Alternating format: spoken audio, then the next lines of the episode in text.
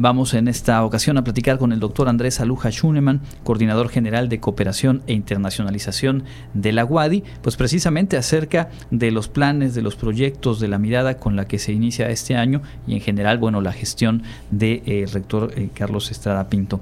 Doctor, bienvenido y gracias por acompañarnos. Muchas gracias Andrés por invitarme y muy buenas tardes a todo el público que nos está escuchando.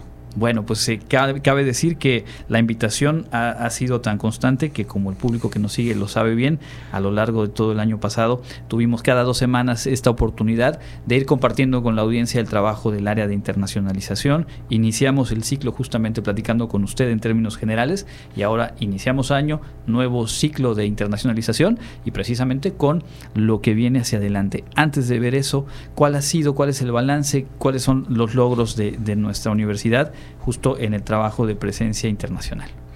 No, pues yo creo que han sido eh, muy importantes, eh, Andrés, ¿no? Eh, que, ha habido una, un aumento en los convenios de colaboración que tenemos con diversas universidades en el extranjero. ¿no? y esto facilita mucho tanto la movilidad estudiantil como el intercambio académico. ¿no?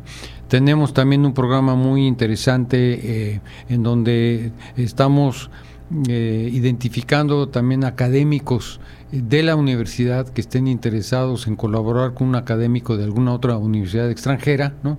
para que den algún curso en conjunto, ya sea parte del curso eh, o el curso completo o alguna conferencia eh, relacionada con el tema del curso. Y esto ya llevamos cinco eh, académicos que han participado y esperamos que durante este año se, se multiplique la, la, cantidad de académicos que participen en eso. Desde el punto de vista de, investigación, bueno, también ha habido la posibilidad de, incrementar algunos proyectos de investigación a nivel con, con, socios internacionales y está también eh, por inaugurarse ya el laboratorio de bioseguridad de nivel 3 que está en, las, eh, en el Hideo Noguchi, ¿no? y eso bueno también eh, creo que va a incrementar eh, en forma significativa el tipo de trabajos que se pueden hacer especialmente con, con enfermedades infecciosas. Y creo que este eh, resumen que nos comparte nos, nos permite puntualizar la diversidad de áreas y de tareas de, la universidad que se fortalecen a través de, esta vinculación en, el ámbito internacional. Eh, ¿Cuál es la visión con la que se inicia este año y en general digo este nuevo periodo en la universidad y desde el área de internacionalización, pues cuáles son los rasgos principales que se van a impulsar?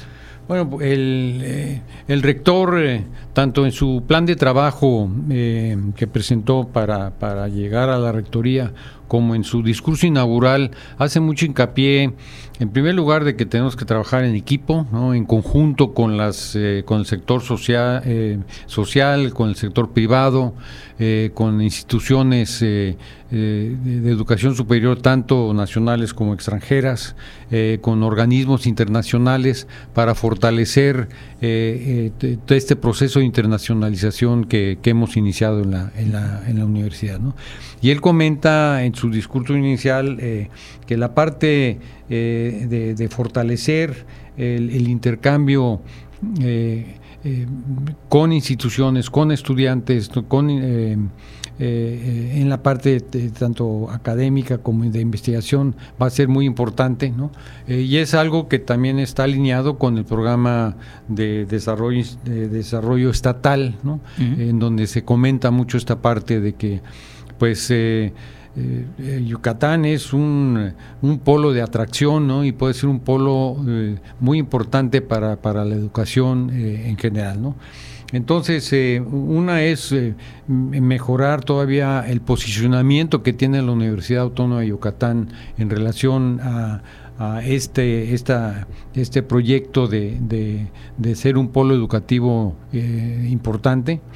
La otra parte también es el eh, la, enseñanza del idioma, ¿no? Esto, tanto de, un segundo o un tercer idioma es, importante. Bueno, pues aquí tenemos con el excelente Centro de Institucional de Lenguas ¿no? y el Instituto Confucio que pueden participar en este proyecto. ¿no? Y, además, eh, algo muy importante también es la lengua maya, ¿no? que también está acá y que, creo que son, son grandes fortalezas y eh, que tiene la universidad y áreas de oportunidad también para eh, lograr atraer estudiantes que están interesados en eh, aprender mejor el español y aprender el maya. Y la otra, la otra área que creo que es muy importante, ¿no? Esto y que va también eh, muy vinculado con, con, el Centro Institucional de Lenguas y las, las lenguas en general, ¿no? Es eh, incrementar el número de estudiantes extranjeros que tenemos, ¿no? Esto eh, en diversas modalidades, ya sea que vengan eh, por estancias semestrales o cursos cortos o estancias cortas en donde podamos nosotros eh, mostrarles no lo que se está haciendo aquí en, Yucatán, ¿no? a través también de, proyectos de prácticas profesionales que se puedan hacer con ellos. ¿no? Y una cuestión muy importante que comenta eh, que comentó el rector en su discurso inaugural es la gran eh, eh, fortaleza que tenemos en relación a los aspectos de la cultura maya.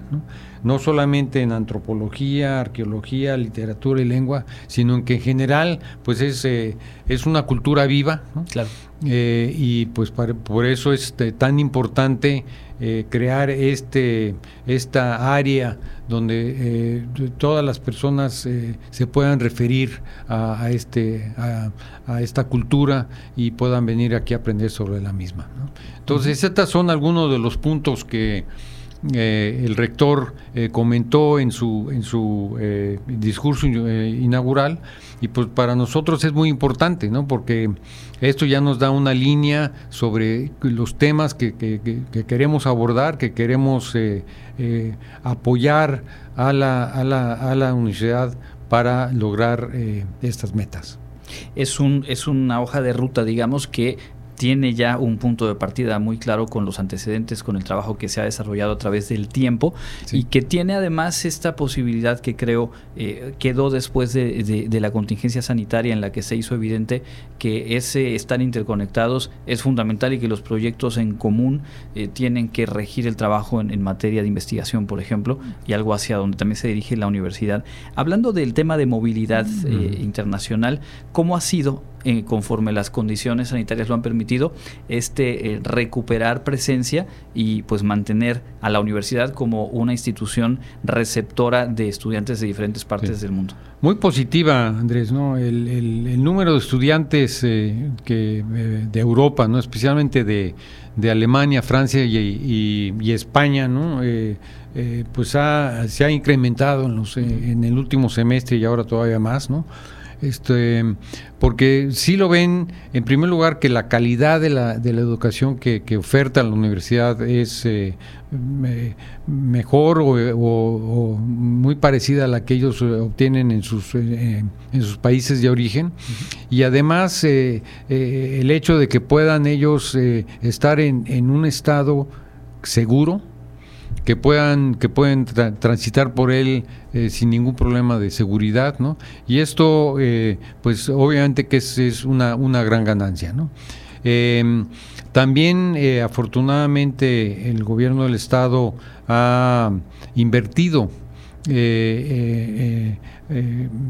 fondos para crear programas de movilidad de, corta duración para nuestros estudiantes, no especialmente con Estados Unidos y, Canadá, que son estancias de tres, cuatro semanas, en donde eh, pueden eh, eh, mejorar su, su dominio del, del, del, inglés y además conocer otra cultura, ¿no? Especialmente con Canadá es muy importante porque Canadá también ha invertido mucho en, eh, eh, en las eh, culturas nativas, ¿no? Sí. Entonces, y de, hecho ahora en la, en la cumbre... En la cumbre, claro, comentábamos ayer aquí en el espacio, ¿cierto? es un área que, que, nosotros hemos estado colaborando con algunas universidades, por ejemplo la Universidad de, de Saskatchewan, ¿no? En donde ya hemos recibido grupos de estudiantes nativos que que, han estado llevando, eh, que, han llevado a cabo estancias aquí. Eh, muy interesante, ¿no? Esta, esta interacción que se puede dar también, ¿no? Entonces, bueno, esta, esta parte, pues eh, nosotros estamos convencidos de que el gobierno del Estado va a continuar apoyando este tipo de iniciativas, ¿no? Y esto pues les va a dar la, también la oportunidad a muchos estudiantes para llevar a cabo proyectos, aunque sean cortos, de movilidad. ¿no? La otra parte es la movilidad virtual, que también hemos estado trabajando en, ella y pues eh, con buenos resultados. Eh, entonces, bueno, esa parte eh, queremos fomentarla todavía más, ¿no? Para que haya una mayor cantidad tanto de, de, nuestros estudiantes que puedan, ya, ya, sea de, forma presencial o virtual, llevar a cabo programas de movilidad o recibir una mayor cantidad de estudiantes del extranjero. Seguro. Eh, estaremos cada dos semanas en este mismo espacio platicando con diferentes eh, actores, con académicas, académicos, con gestores, con las personas que mueven esto de lo que estamos hablando y que se dice en un ratito, pero que es un trabajo cotidiano y de mucho empeño, pero a reserva de que vamos a conocer más a detalle esas experiencias, pues preguntarles si hay algo más que quisiera comentarnos y sobre todo de qué manera la comunidad universitaria que nos escucha, estudiantes, profesores, académicas, pueden eh, pues tener más información, entrar en contacto directo justamente con, ustedes. Bueno, eh, lo pueden hacer a través de la, de la página, eh, de la página que eh, ahí tenemos la sección de internacionalización, donde pueden ellos entrar y tener toda la información relacionada con los diversos programas que tenemos. Esto, y ahí también están los, los correos eh, eh, a las cuales se pueden dirigir y también los teléfonos para que eh, lo, puedan hacer sin ningún problema nosotros apoyarlos. ¿no? La coordinación es una, una instancia facilitadora. Nosotros apoyamos tanto a estudiantes como académicos, ¿no?